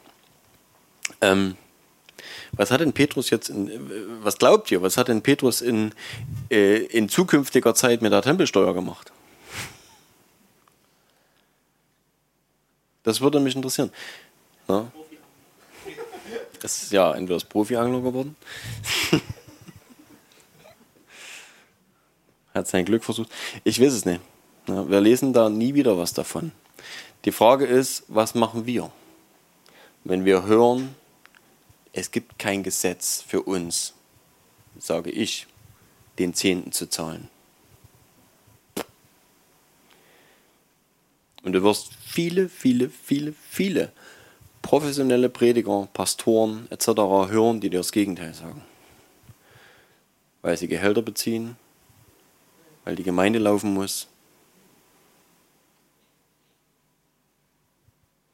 Sag ich. Wie gesagt, in der Predigt in der anderen habe ich das nochmal aufgeschlüsselt, wie, die, wie der Zehnte eigentlich nach Altem Testament überhaupt funktioniert hat. Ne? Und im Neuen Testament lesen wir einfach nichts mehr davon. Und das Neue Testament geht los mit der Auferstehung Jesu. Beziehungsweise richtig knallt es dann erst ab Pfingsten. Ja. Und dort sehen wir, was dort passiert. Und wenn der Zehnte gang und gäbe gewesen, gewesen wäre, dann hätte Petrus zu Ananias und Sapphira, als sie äh, behauptet haben, sie haben alles Geld gegeben, dann hätte er gesagt, nicht wie er gesagt hat, ihr hättet alles behalten können, dann hätte er gesagt, ihr hättet den Zehnten geben müssen und den Rest behalten können. Hat er aber nicht. Er hat gesagt, ihr hättet alles behalten können. Wir finden im Neuen Testament auch die Praxis nicht. Wird nicht gegeben. Und äh, ich glaube, Paulus sammelt für die Jerusalemer Gemeinde Spenden. Ja, dort geht es definitiv nur um Spenden, Almosen. Es gibt keinen Regelsatz, der irgendwo abgegeben wird. Und wie gesagt, ich will euch damit auch nicht, ich habe, wie ich vielleicht schon mal gesagt habe, ich will euch nicht davon abhalten, Geld zu spenden, weil wir wissen, alles das, was wir haben, was uns gehört, gehört unserem Herrn. Ja. Und wir wissen, Jesus ist nicht auf Geld angewiesen, aber vielleicht der ein oder andere von uns, der ein oder andere Mensch, den ihr kennt oder nicht kennt oder den ihr irgendwo äh, den ihr irgendwo unterstützen könnt. Definitiv ist es immer gut zu geben. Ja, da, wo Gott unserem Herzen sagt, gebt. Aber viel wichtiger ist, wie gesagt, für mich zu gucken, ähm, aus der Geschichte halt, wir sollen frei sein. Gott will Beziehung. Gott will, dass wir erkennen, dass wir Kinder sind. Dass wir seine Kinder sind. Und das bedeutet auch, was, was das Beispiel, was er bringt, ist ja, von wem nehmen die Könige das Geld, die Steuern? Von ihren Kindern? Wir sind Kinder des Königs. Das hat Jesus damit gesagt. Also nicht von Jesus, sondern vom Vater. Ne? Wir sind Kinder des Allerhöchsten. Das ist das, was Jesus gemeint hat. Und wir lesen das natürlich auch dann immer weiter im Neuen Testament, wo das steht. Und wenn wir in dieser Identität leben, dass wir verstehen, dass wir Kinder des Höchsten sind und dass wenn wir in das Reich investieren, und es muss nicht nur Geld sein, es kann Zeit sein, es kann körperliche Arbeit sein, oder das wird Zeit sein und das wird körperliche Arbeit sein. Das wird auch Geld sein. Das werden Nerven sein, das werden Tränen sein. Das wird dich was kosten. Definitiv. Wenn du in das Reich Gottes investierst, dann kostet das. Und Gott wird es zurückerstatten, keine Frage. Aber es ist so. Es wird dich kosten. Jesus hat gesagt, vom, schon von Anfang an, wer mir nachfolgen will, überschlagt die Kosten. Überlegt euch, ob ihr das wollt. Es wird euch was kosten. Auch das wird sehr wenig gepredigt. Vielleicht, weil wir auch noch in einer Zeit leben, wo das geht, wo du Christ sein kannst, der so auf der, wisst schon ja, Schwarzwälder Kirche, ich mag die nicht besonders, aber auf der Schwarzwälder Kirche oben diese, wisst schon, die Kirche, die da drauf liegt. Für manche ist das Christsein das. Der Rest ist das, was du sonst so treibst. Und dann kommt noch on top, aber ich bin Christ. Gebt noch Geld in die Gemeinde, mir geht's gut. Und ha, der Herr wird mich schon irgendwie dafür lieb haben.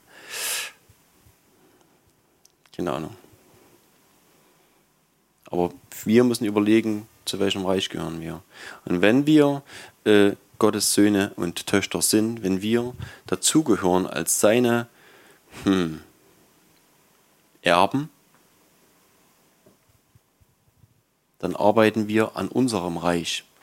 Nicht an unserem menschlichen, nicht an unserem persönlichen, fleischlichen, was wir glauben, äh, äh erwirtschaften zu müssen für uns, sondern das Reich Gottes ist unser Teil. Es gehört zu uns. Das ist auch unser.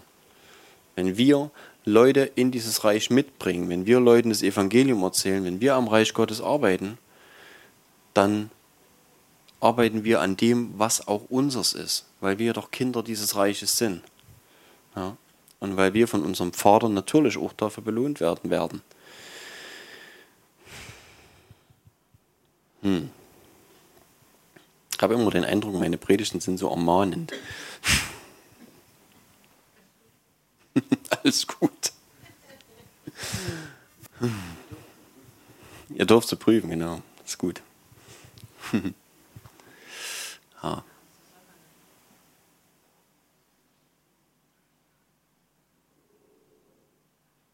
Und ich habe für mich gemerkt, halt, dass, äh, als ich das für mich so erkannt habe, dass ich nicht gezwungen bin, den Zehnten zu zahlen, ganz ehrlich, das war für mich ein Thema. Ne? Und ich glaube, dass Gott das segnet, das ist keine Frage. Also du kannst davon ausgehen, wenn du von Herzen deine 10%, 20% und mehr gibst, spielt überhaupt keine Geige, ähm, wird Gott das segnen. Okay? Das ist, das bleibt. Es ist nicht so, dass das, dass das nicht stimmt. Ja? Und das Prinzip von Saat und Ernte, das wird immer bleiben. Wenn du siehst, wenn du gibst ins Reich Gottes, und wie gesagt, das kann auch deine Zeit sein, ähm, dann wird Gott dich segnen. Davon kannst du ausgehen. Weil Gott ein Belohner ist und weil Gott es liebt, dich zu belohnen und, und dich zu beschenken. Weil Gott es liebt, seine Kinder zu beschenken. Ja. Das bleibt trotzdem. Und für mich gab es trotzdem diesen Punkt, dass ich erstmal darüber wegkommen musste, über diese Schwelle, dieses, ähm, okay, gut, stimmt das jetzt? Was, da brauche ich nicht oder jeder sagt was anderes. Was ist denn jetzt mit dem Zehnten? Gilt der Zehnte jetzt doch noch für mich? Mach es vielleicht sicherheitshalber doch noch. Weiß ja nicht. Wenn es jetzt nicht stimmt, was ich jetzt glaube, was ich jetzt gerade gelesen habe, was ich für mich so rausgefunden habe, ne? wenn ich nun falsch liege, dann versündige ich mich ja an Gott. Und dann kommt der nächste Prophet in unsere Gemeinde und sagt, ich habe gesündigt. Er zahlt den Zehnten nicht. Auf die Knie. Kann sein. Passiert. Ist passiert in Gemeinden. Ohne Witz. Ich weiß es nicht. Wie, wie, wie, wie jeder Einzelne damit umgeht dann, ne? Und für mich war das so ein Punkt, wo ich gedacht habe, okay, gut, was glaube ich jetzt? Bin ich, verstehe ich das so? Ist es die wirklich meine Freiheit, keine Steuern zahlen zu müssen? Gehöre ich zum Reich? Oder äh, ja, stehe ich so halb mit einem Bein drin, mit dem anderen draußen und bin mir noch nicht so richtig sicher, muss ich vielleicht doch noch Steuern zahlen, vielleicht die Hälfte. Das hat was mit Identität zu tun. Wer bin ich? Wer glaube ich, dass ich bin? Ne? Ha. Und ich, wie gesagt, ich, das Wesentliche und das Wichtigste, was wir jemals, glaube ich, lernen werden müssen, äh, ist einfach mit Gott diese Beziehung zu haben, dass wir uns in solchen Sachen sicher sind. Dass wir wissen, Herr, ich weiß, was dein Wille für mein Leben ist, glaub mir, dann sind die 10% sicher nicht dein größtes Problem. Im Gegenteil. Na, dann sagst du, Herr, es, wir brauchen über 10% eh nicht reden. Das, was ich in meinem Leben, ich, na, ich, ich will ja mit meinem Gott zusammenleben und das, was ich lebe, lebe ich ihm. Und was ich sterbe, sterbe ich ihm. Das ist das, was man in der Bibel hören kann. Ich möchte behaupten, Paulus, der das gesagt hat.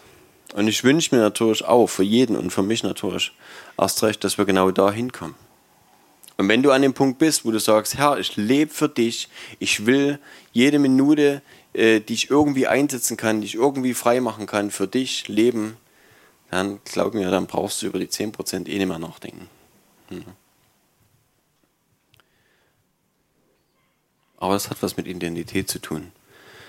Und ich glaube auch, wenn wir an dem Punkt sind, wird auch dieses, ähm, wie wir mit Gott umgehen, Ehrerbietung, beziehungsweise, ja, oder Zuneigung, wir werden es wissen in unserem Herzen. Wir werden es leben.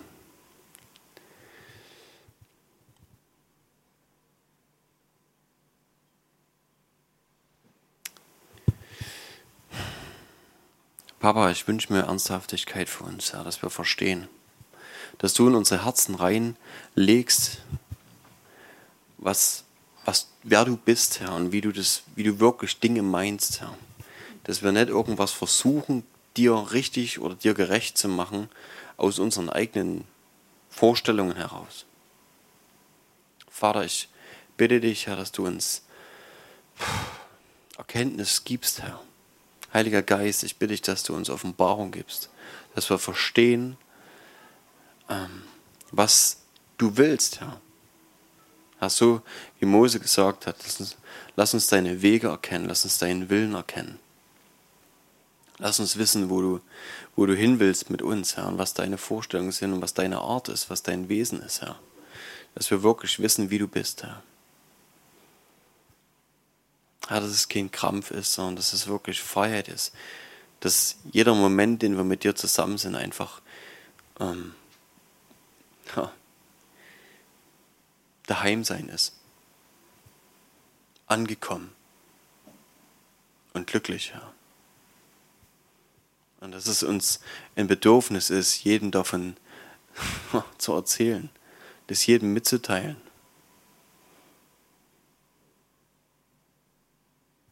Ja, dass wir erkennen, dass deine, dass deine Güte einfach so unglaublich groß ist, deine Barmherzigkeit, deine Liebe, Herr. Dass du bereit bist, alles für uns zu geben. Und dass du es schon getan hast, Herr.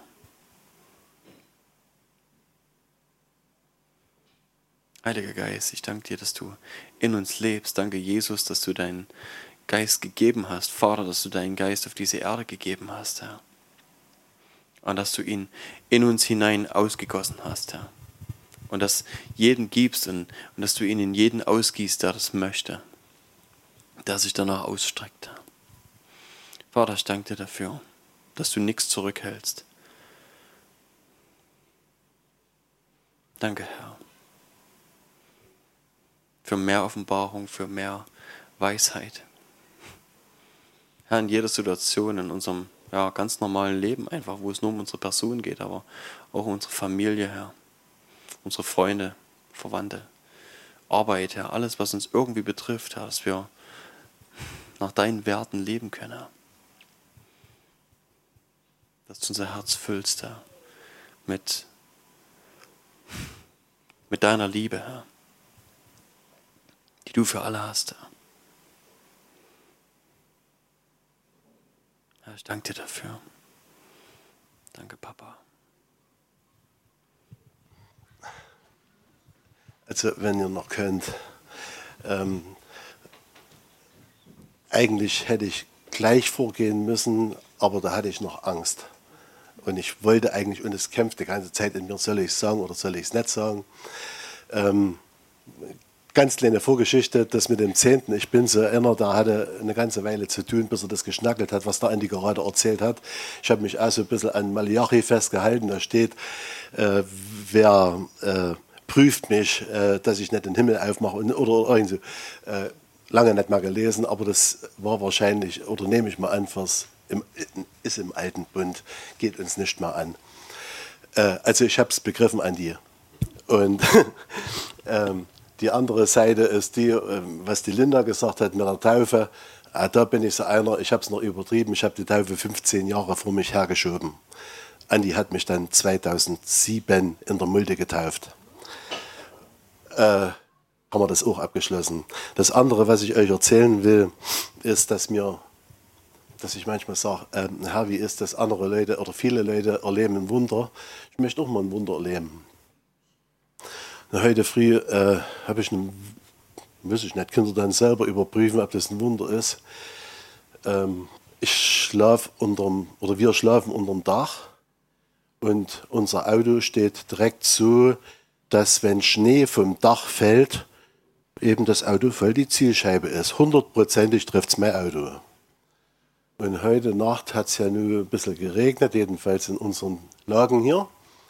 Und der viele Schnee, also relativ viel Schnee, war patsch nass. Und ich bin heute früh aufgewacht, weil es über mir ging. Und ich wusste, was unten passiert ist. Wie ich die Treppe runter bin in die Küche, das glaubt ihr nicht, was ein Gehbehinderter so fertig bringt. Und ich habe zum Fenster rausgeguckt und der Scheibenwischer auf der Fahrerseite, da war so Richtung Motorhaube, also auf der Motorhaube so drauf, so gebogen. Ja, so gut. Ich ganz schnell in Hemd und Hose und dabei gebetet, ach lieber Gott, mach doch und tu doch und bis mir plötzlich eingefallen ist, das sind die Gebete von früher, schenk doch und du siehst doch und ja, er sieht, ich weiß das und nee, nee, Hebel rumgelegt, ich kenne dein Wort und ich stelle mich auf dein Wort und du gibst nichts Schlechtes und du hast das alles im Griff. Die großen Dinge und die kleinen Dinge, du hast es im Griff. Ich bin dein Kind und du hast mich lieb. Und egal, was jetzt da unten passiert, du hast es im Griff und in zwei, drei Tagen oder vier Tagen werde ich erleben, wie du reagiert hast. Aber ich war vollkommen davon überzeugt, dass das Auto ein bisschen was hat, so auch Dellen auf dem Dach oder irgend sowas. Also das war wirklich deftig heute. Zumal ich voriges Jahr schon durch ein paar Eisbrocken mir ein paar Kratzer auf dem Dach ähm, gekriegt habe. Ist aber nicht so schlimm, ist bloß ein Auto als ich dann runterkam, ja, der Scheibenwischer, der hing immer noch so und unter der Lawine und hat da so ein bisschen rausgeguckt. Und meine Frau guckt zum Fenster raus, währenddem ich hier so die Frontscheibe leer mache und mit Händ und Ärmel und irgendwie. Und war wirklich viel. Und das sagt sie, und ist was? Ich sagte, na, der Scheibenwischer, also der, der Arm von dem Scheibenwischer hat einen Knick. Ich sage, hm, meine Güte, kriegst du nicht umsonst. Und ja, ich habe mir das Auto rundherum sauber gemacht. Dach ab. Als ich wieder, als ich auf meiner Seite, also auf der linken Seite war. Ja, und ich habe die Scheibenwischer dann nach oben geklappt, ne? klar, damit es besser ging mit dem Schnee abmachen. Als ich dann auf meiner Seite drin war und hatte alles so ein bisschen sauber gemacht, Guck ich den Scheibenwischer so an, ja, stand so. Wo ist denn hier der Knick? Naja, habe ich alle beide Scheibenwischer runtergemacht. Ist denn der Knick? Also ich bin Metallarbeiter und wenn irgendwas einen Knick hat, äh, irgendein Profil, dann hat es einen Knick. Hier zum Beispiel ist mir vorhin aufgefallen, das ist ein umgebürdeltes Blech. Der Knick, da gibt Stabilität. Wenn das umgebürdelte nicht wäre, dann wäre das Blech irgendwie so bei Zeiten. Der Knick ist weg. Hm. Wolfgang, wirst du alt? Wir müssen mal reden. Nee. Meine Frau sagt, was ist denn? Die hat immer noch zum Fenster rausgeguckt. Ich habe der Arbeit, sie hat geguckt. Und ich sage, der Knick ist weg. Das ist doch schön. Ja klar, es ist schön, aber ich begreife es nicht. Äh, hm. Ja, ich habe das immer noch nicht geglaubt. Ich musste erstmal mein Auto aufmachen, Motor anlassen und den Scheibenwischer betätigen, ob der wirklich hat gewischt. Piek sauber. Und ja, und das Ding beschäftigt mich heute den ganzen Tag. Ich habe natürlich nicht, nicht ge, gesäumt, heute irgendwo im 10 Sekunden Tag Danke zu, zu sagen. Ne? Also, aber ich begreife es nicht. Und wenn jetzt einer sagt, der Glöckner, das ist ein Vollpfosten, der erzählt uns hier ein Zeug, akzeptiere ich. Weil ich glaube es ja selber nicht. Mir ist dann glücklicherweise noch der Thomas eingefallen, der auch gesagt hat, da muss ich erstmal die Wunden sehen oder irgend sowas. Da hat es Anne geglaubt. Aber ähm, ich bin irgendwie sehr glücklich, nicht weil ich ein bisschen Geld gespart habe. Also das Auto hat auch keine Delle auf dem Dach und es ist eigentlich gar nichts. Ne? Aber was hat mir das jetzt, äh, was hatte das jetzt für einen Sinn? Ganz einfach, dass ich im Kleinen gemerkt habe, wie schnell man in eine falsche Betweise reinkommt, in eine alte Sache. Die kenne ich, ich will jetzt über niemanden irgendwie, ich kenne es noch aus der Allianz-Gebetsstunde, ach Herr, du siehst die jungen Leute im Bushäusel sitzen, schenk doch das sie und so weiter und dass sie nicht so viel Bier trinken. Ich kenne die Gebete alle. Ne? Statt ähm, ja Herr, hier bin ich, sende mich. Ich gehe mal hin, ich rede mal mit denen. Ne? Oder so. Und ich wollte mir das Alte abgewöhnen und das Alte kam trotzdem wieder, so von der einen Seite so. Und ich kann es gar nicht erklären. Mach doch bitte und was kostet so ein Scheibenwischer? Und nee, Herr, du hast das alles im Griff. Habe ich mich dann besonnen und war für mich eine bin heute fast geschwebt. Ich war dann im Wald ein bisschen in dem Blitzplatsch, nassen Schnee und glücklich wie die Sau. Na, und ja, und was mir dann noch so ein bisschen gekommen ist, immer wieder der Spruch, lobe den Herrn meine Seele und vergiss nie, was er dir Gutes getan hat. Und das, was, was er mir heute Gutes getan hat, ich habe keine Ahnung, was kommt. Ich habe keine Ahnung, welche, welche Herausforderungen kommen. Aber was er im Kleinen macht, kriegt er auch im Großen hin. Bin ich überzeugt. Und es wird, ich werde mich daran erinnern. Danke, Papa.